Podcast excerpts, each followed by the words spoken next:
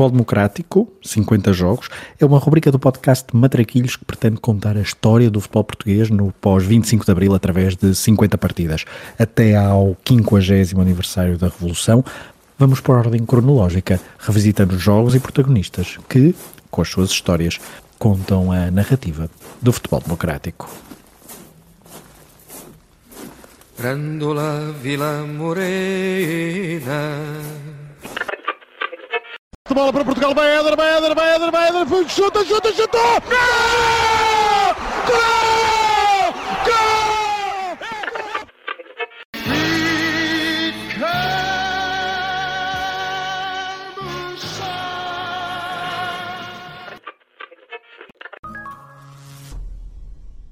A 18 de maio de 1996 era suposto ter havido uma final festiva no Jamor. Benfica e Sporting velhos rivais da capital e de todo o país, disputaram a partida decisiva da Taça de Portugal desse ano. No relevado, o Benfica venceu, mas foi o que se passou nas bancadas que ficou para a história, numa das páginas mais negras do futebol português. Em meados dos anos 90, o panorama das bancadas dos estádios portugueses já era muito distinto das duas épocas anteriores. Como já realçamos noutros episódios, o futebol popular dos anos 70 e 80, com ambiente familiar nos estádios portugueses, foi paulatinamente substituído por adeptos profissionais.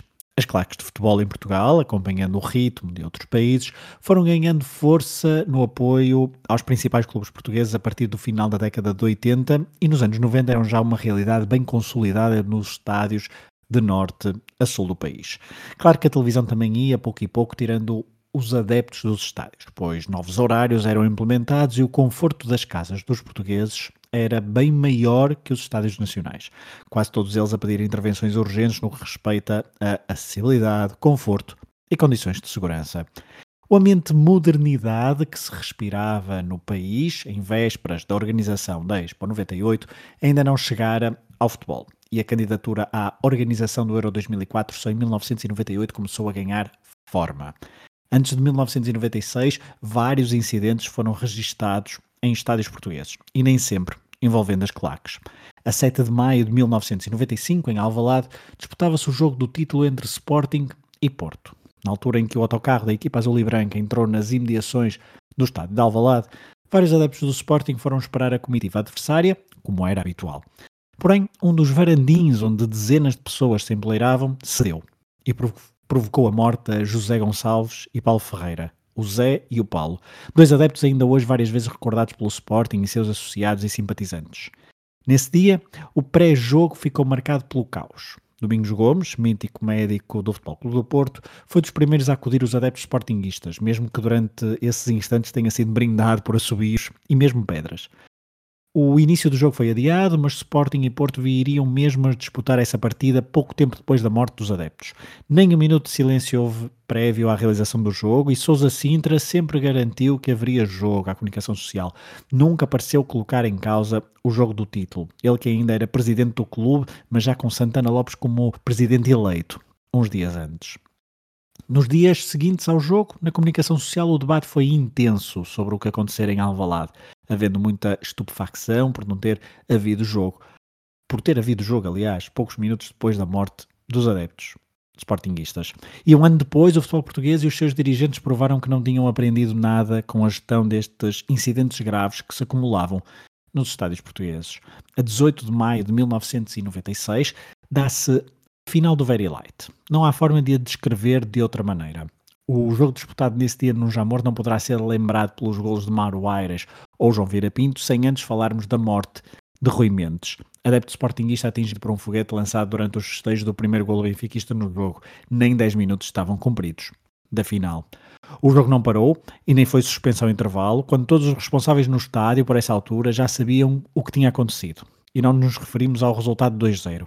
Ouçamos a transmissão da RTP com os jornalistas Miguel Prates e Francisco Figueiredo, momentos depois do lançamento do Very Light. Bom, o que se passa é o seguinte. Vamos só. Aqui a repetição da defesa de Michel Corradão. Agora sim, Francisco. Quando o Benfica marcou o gol, houve um foguete que estilhaçou na bancada dos adeptos do Sporting e atrás ali do Costinho. Há um ferido grave, isso já o confirmei. E na sequência desse lance, desse acontecimento, a juventude leonina tirou as faixas todas e está a ordenar que todos os seus elementos abandonem o estádio do Jamor.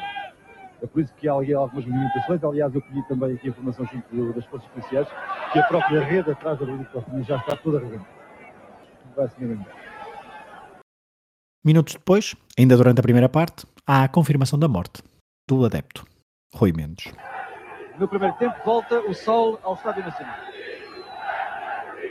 Volta ao sol e voltam as palavras de ordem dos adeptos do Sporting, chamando assassinos. De facto, esta informação custa muito a dar, mas eu posso confirmá-la.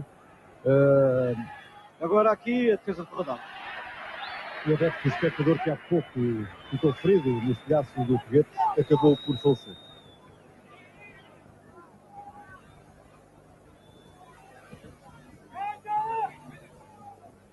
Longo silêncio da equipa da RTP logo após noticiarem a morte do adepto sportinguista é sintomático da gravidade do evento. Sim, estávamos em 1996, a informação circulava com muito menos rapidez por toda a gente naquele estádio. Porém, as entidades responsáveis chegaram ao intervalo e optaram por continuar com a partida, mesmo quando os adeptos apelavam das bancadas para que não houvesse jogo, e alguns jogadores perceberam o que estava em causa. Assim o garantia o jornalista da RTP. Olha, uma informação complementar, Miguel Prates, uh, a bancada do Sporting gritava, uh, quando os jogadores regressaram ao relevado, gritava não joga, não joga. Havia mesmo alguns jogadores do Sporting, caso de Carlos Xavier, que se interrogava porque é que o jogo vai continuar se morreu um adepto nas bancadas.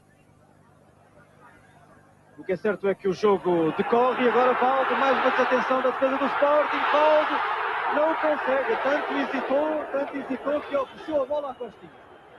A hesitação não foi só de Valdo. Deve ter sido o comportamento mais comum nos responsáveis presentes no Jamor naquela tarde de maio de 1996, já em vésperas de Portugal voltar a uma grande competição com a sua seleção nacional, o Euro 96, em Inglaterra. Durante a segunda parte, já depois do Benfica estar a vencer por 3-0, Jorge Sampaio, Presidente da República, dirige-se à comunicação social. O que o Presidente da República vai fazer neste momento uma comunicação sobre o incidente. Vamos ouvir Jorge Sampaio aqui quatro órgãos de soberania, Presidente da República, Primeiro-Ministro responsável pelo Governo, representante da Assembleia da República o Presidente do Tribunal Constitucional. Sabemos todos, na sequência do comunicado e na solicitação nossa, que o Presidente da Federação de Defesa de Futebol emitiu. É um momento de consternação, é um momento de luto, ao mesmo tempo pedimos a todos os eh, espectadores, qualquer que seja a sua filiação clubística, e portanto apelo a todos os cidadãos que estão neste estádio para que este evento termine de uma forma digna, de uma forma calma, que as pessoas possam sair daqui em segurança. A taça, como disse, será entregue na cerimónia posterior e nós ficamos até ao fim, exatamente porque pensamos que devemos ser o penhor do rigor da calma e da, e da segurança. É por isso que estamos ainda aqui no Estádio Nacional, qualquer que seja os acontecimentos até ao fim. Apelamos por isso, mais uma vez, todos os órgãos de soberania que aqui estão, para que este espetáculo termine depois do que aconteceu. De qualquer modo, as investigações vão certamente encetar-se para apurar as causas do falecimento da pessoa em causa esperamos que a serenidade volte aos campos de futebol, nomeadamente aqui hoje. O futebol, como eu digo, é um momento de alegria, não pode ser um momento de tristeza e é preciso que os portugueses hoje assumam o recolhimento necessário, se partilhe a vitória com a derrota, com a serenidade e a paz que o país exige a, a uma manifestação desportiva. Muito obrigado. Já está a comunicação de Jorge Sampaio a pedir à calma, tanto uh, aos adeptos do Benfica como aos adeptos uh, do Sporting. O presidente Sampaio numa coisa acertou. As investigações foram avante e determinaram a condenação de Hugo adepto do Benfica, membro da claque No Name Boys, que assumiu em tribunal o lançamento do Very Light. Hugo Inácio, mais de 20 anos depois, continuava a ser notícia na comunicação social, como mostra esta peça de Claro Osório, também da RTP. 20 anos depois de ter sido condenado pela morte de um adepto do Sporting com o Very Light, o Inácio voltou a ser detido este sábado quando se preparava para assistir ao Benfica Chaves. Através de um comunicado, a PSP explica que cumpriu um mandado de detenção cerca de duas horas antes do jogo no Estádio da Luz, onde o Inácio estava proibido de entrar. Continua detido e esta segunda-feira vai ser presente a um juiz de instrução. O rol de condenações é longo. Quatro anos de prisão por ter morto um adepto do Sporting com o disparo de um very light na final da taça no Jamor em 1996. Em 2000 fugiu da prisão e só foi capturado 11 anos depois, levado de volta para a cadeia do Linhão Para cumprir os 15 meses em falta. Em 2012, ao adepto da claque dos No Name Boys voltou a ser aplicada pena de prisão efetiva, 18 meses por agredir e injuriar um agente policial, ficando logo nessa altura proibido de frequentar recintos desportivos durante dois anos. Quatro anos depois, em 2016, o Inácio deflagrou uma tocha e voltou a ser condenado, desta vez a ficar longe de estádios por sete anos. Daí, o mais recente mandado de detenção por autoridade judiciária para cumprimento de pena de três anos. A morte de Hugo Mendes no Jamor marca claramente um ponto de viragem na forma como as autoridades políticas, sociais e de segurança passaram a encarar o futebol nos estádios portugueses. Houve uma aposta no reforço da segurança, no controle das claques e no investimento nas infraestruturas, muito à boleia da organização do Euro 2004. Nos anos 90, houve casos judiciais a rodos que envolveram os principais responsáveis de vários clubes portugueses, mas nada foi tão grave como a morte de um adepto que só queria ver a sua equipa jogar na festa da final da Taça de Portugal. Depois de contada a história da trágica morte de Rui Mendes, podemos falar agora sim de algo secundário, que é o que aconteceu no, no relevado do Jamor naquela tarde. Muito brevemente falaremos então de futebol. O Sporting chegava a esta final com Otávio Machado ao comando da equipa, depois de Santana Lopes ter despedido Carlos Queiroz a meio da temporada 95-96. Curiosamente, o presidente do Sporting também não chegaria ao final da época, tendo sido substituído por José Roquete.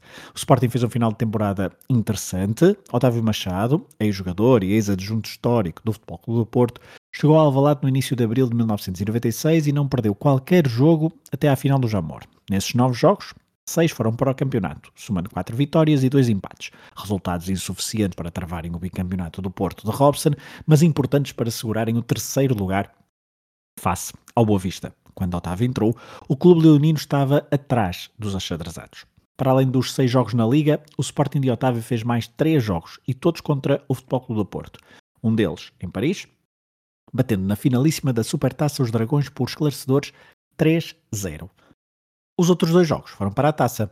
A meia-final nas Andas terminou empatada após 120 minutos, tendo-se jogar em Alvalade uma nova partida, que o Sporting venceu por 1-0, gol de Afonso Martins já no prolongamento. Depois de eliminar Desportivo de Chaves, Boa Vista, Campo Maiorense, Olhanense e Porto, o Sporting repetia assim a final da taça da época anterior, quando ganhara ao Marítimo. Devido a esta dinâmica de resultados entre abril e maio de 1996, a equipa da Alvalade era apontada com ligeiro favoritismo para a final do Jamor frente a um Benfica que também tinha mudado de treinador a meio da época 95 96. Sem Alvalade foi o bigode de Carlos Queiroz que não aguentou até ao fim. Na luz houve outro bigode a ser cortado. Arthur Jorge, já depois de uma primeira temporada sofrível, não aguentou a pressão e saiu da luz pela porta pequena, logo em setembro. Manuel Damasio recorreu à prata da casa e chamou Mário Wilson, o bombeiro da luz destinado a apagar incêndios complicados. O velho capitão, campeão pelo Benfica como treinador em 1976 e vencedor da taça também pelos encarnados em 1980, tinha uma missão difícil. Em 95-96 conseguiu um segundo lugar tranquilo na Liga, mas longe do Porto, que passeou classe. Na Taça UEFA caiu aos pés do Bayern de Munique e só a Taça de Portugal podia safar a época. Depois de ultrapassar Tirsense na primeira eliminatória em que participou, o Benfica sofreu em quase todos os jogos. Com o Farense precisou do segundo jogo. Com a vitória de Guimarães e União de Leiria foi sempre necessário ir a prolongamento, mesmo apenas tendo sofrido um golo em toda a caminhada até ao Jamor. No jogo decisivo, como já dissemos, o Benfica venceu por 3-1, com o argentino Mauro Aires a inaugurar o marcador. João Vieira Pinto bizaria na partida, com um golo em cada parte. O Sporting, completamente distante do jogo, só reduziria perto do fim, com um gol de penalti convertido por Carlos Xavier. 3-1 foi o resultado da oitava vez que Benfica e Sporting se defrontaram na final da Taça de Portugal, com o Benfica a vencer pela sexta vez entre ambos neste contexto. O maior derby do país e o jogo com mais história do futebol português nunca mais se realizou para decidir o vencedor deste troféu após 1996. Um capricho do destino e dos sorteios que tem evitado jogos entre estas duas equipas num palco onde Rui Mendes perdeu a vida. O Benfica, depois deste título, entrou no maior junto de troféus da sua história. Só viria a conquistar novo título em 2004, vencendo a Taça de Portugal frente ao Porto. Temos de recuar aos anos 40 para vermos um período de 3 anos sem vencer qualquer prova e aos anos 70 para um período de duas épocas sem o sabor da vitória. De 96 a 2004 foram oito os anos sem que o maior clube português erguesse um troféu oficial. Já o Sporting, mergulhado no seu jejum de campeonatos, só teria de esperar 4 anos para vencer um título, o de campeão nacional, 99-2000. Mas sobre isso falaremos dentro de alguns episódios. Por agora, fechemos com a habitual ficha de jogo. Sábado, 18 de maio de 1996, jogo marcado para as 17 horas no Estádio Nacional do Jamor, em Oeiras, final da Taça de Portugal edição 95-96. O árbitro foi Vítor Pereira. Do lado do Benfica, Mário Wilson uh, fez alinhar Michel Prodome. Ricardo Gomes, Helder Cristóvão, Dimas, Kennedy, Paulo Bento, Bruno Caires, Valdo, Calado, Mauro Aires e João Vieira Pinto. Do lado do Sporting, o treinador era Otávio Machado, fez alinhar na baliza Costinha, depois Nelson, Luís Miguel, Naibé, Marco Aurélio, Pedro Martins, Luís Vidigal, Emílio Peixe, Afonso Martins, Sapinto e Iordanov. O Benfica atentou-se no marcador por Mauro Aires, ao minuto 9. O Sporting fez uh, uma substituição ainda com o jogo em, em 1-0, assim é que é. Paulo Alves, ao minuto 34, numa substituição ofensiva, entrou para o lugar do capitão Emílio Peixe, mas o Sporting viu o Benfica aumentar o marcador ainda na primeira parte, com o João Vieira Pinto ao minuto 39 a fazer o segundo golo da partida. O Sporting raramente se encontrou neste jogo, foi sempre completamente dominado pela equipa benfiquista. Ao intervalo, Otávio Machado lançou, já em desespero, José Domingues para o lugar de Jordanov, substituição que também não trouxe grandes efeitos práticos à equipa do Sporting.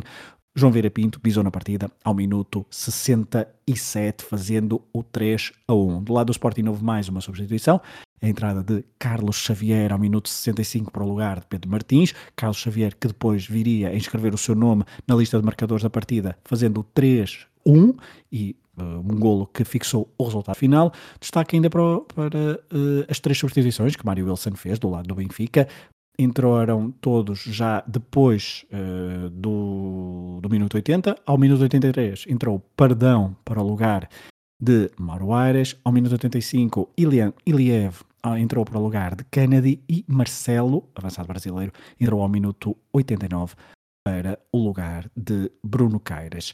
Destaque final mesmo só para a expulsão ao minuto 83 do central Ricardo Gomes. Resultado final: Benfica 3, Sporting 1. O Benfica vencia a Taça de Portugal de 1996. Because